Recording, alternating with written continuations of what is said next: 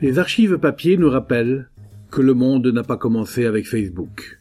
Bonjour, je suis Denis Dupont et je m'égare souvent avec délice dans les anciennes parutions de l'Indépendant. Suivez-moi avec ce podcast Je vous parle d'un temps, produit par votre journal. On le sait, le département est un terrain de jeu idéal pour les cinéastes et les réalisateurs à la recherche de jolis sites, de lumière pure et de décors variés alliant zones de montagne, horizons balnéaires et sites historiques bien conservés. Plusieurs ouvrages ont évoqué les facéties amoureuses entre le 7e art et la Catalogne Nord, dont celui de Joël Grandot, Cent ans de cinéma en Pyrénées-Orientales, Histoire et secrets de tournage. Aujourd'hui, je voudrais faire avec vous un focus sur la bascule entre les années 60 et 70. Un gros plan aussi sur un film de série Z qui a défrayé la conique de longues semaines durant dans les pages de l'Indépendant. Penchons-nous sur Désirez-la ou plutôt sur les chattes. Car, et ça commence bien, cet opus a changé de titre entre le premier tour de manivelle et le dernier enronnement du projecteur. Ce film ne vous dit rien? Son réalisateur Jean-Claude Dague non plus? Pas vraiment étonnant. Et pourtant, ce n'est pas faute d'avoir fait couler de l'encre sur les rotatives, et surtout le champagne entre scènes dénudées de tournage et discothèques à la mode. C'est le 6 septembre 1969 que l'on entend pour la première fois parler de ce film. Extrait de l'Indépendant. À Banyuls, on est au préparatif et Jean-Claude Dague espère bien commencer en octobre, comme prévu, le tournage de Désirez-la.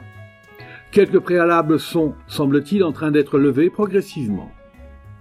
Jean-Claude Dague a commencé hier et il continue aujourd'hui à l'hôtel Le Catalan la présélection de quelques jeunes filles qui tiendront des rôles importants dans Désirez-la. Élément intéressant, la sélection aura lieu, si l'on peut dire, au grand jour. Tout le monde pourra y assister.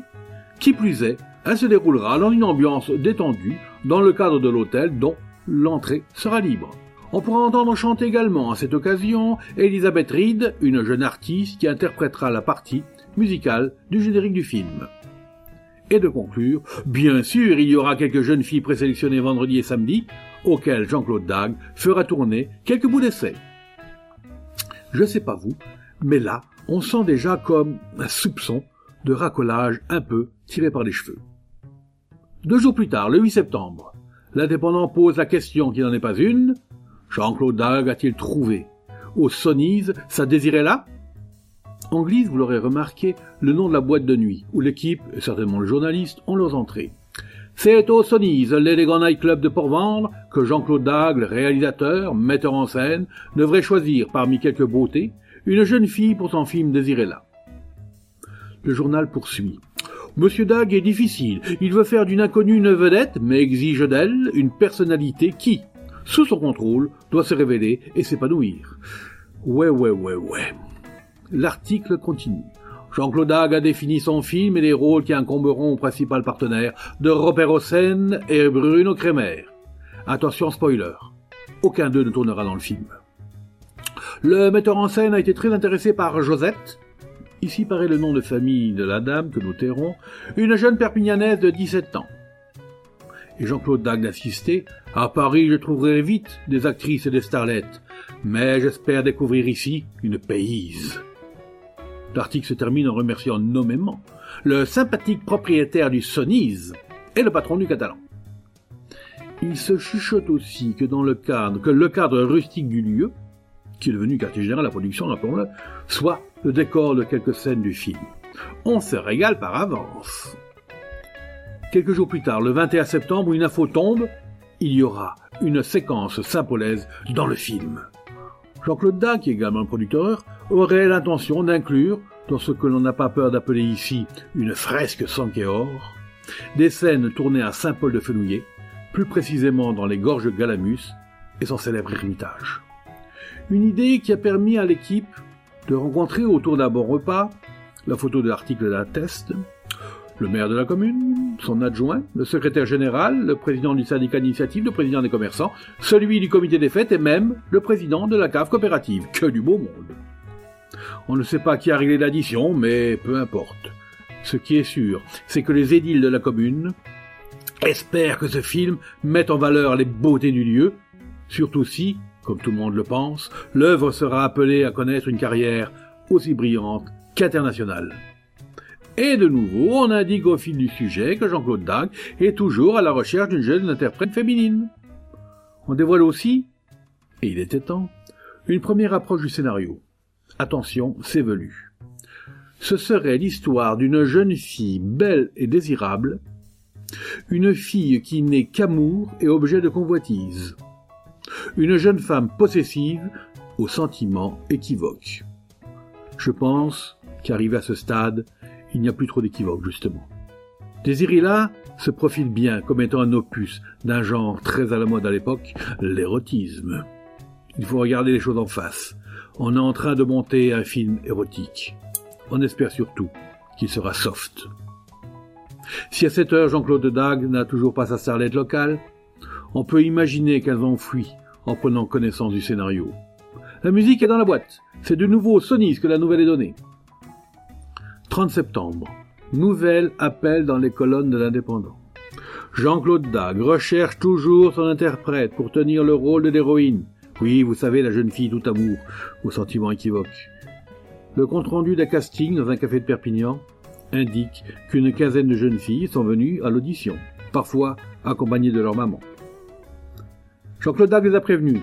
Dire je t'aime à votre petite amie dans l'intimité, en le pensant plus ou moins sincèrement, ce n'est pas la même chose que de le dire devant une caméra énorme, un acteur qui, peut-être, ne vous plaira pas. Comme c'est évident. Et de dévoiler un peu plus ses projets artistiques. J'ai l'intention de faire un film à la limite de l'érotisme. Il ne suffit donc pas d'avoir un joli visage et le reste, et une vague envie de faire du cinéma. Comprenne qui pourra. Ah oui, sur la quinzaine de prétendantes venues ce jour-là, cinq. Marie, Josette, Rose, Jacqueline, Christine ont été choisies. Choisies, mais pour des rôles secondaires, voire un hypothétique prochain film. Désirella ne sera donc pas perpignanaise. Tout ça pour ça. Et enfin, enfin, le 11 novembre 1969, le premier tour de Manivelle, comme on ne dit plus depuis des lustres, est donné à Bagnols-sur-Mer. Vedette principale, Sabina Sun, qui partage l'affiche avec un jeune premier, Jean-Pierre Bouillon. On a enfin le scénario. Une amitié entre deux femmes, une amitié presque particulière, insiste en exergue le journaliste pour ceux qui n'auraient pas saisi. Une amitié donc entre un mannequin et une décoratrice. À mon avis, c'est un peu la version vintage du plombier et du livreur de pizza. Un loup survient, pardon, un jeune homme. Un monde s'effondre, un drame social lui succède.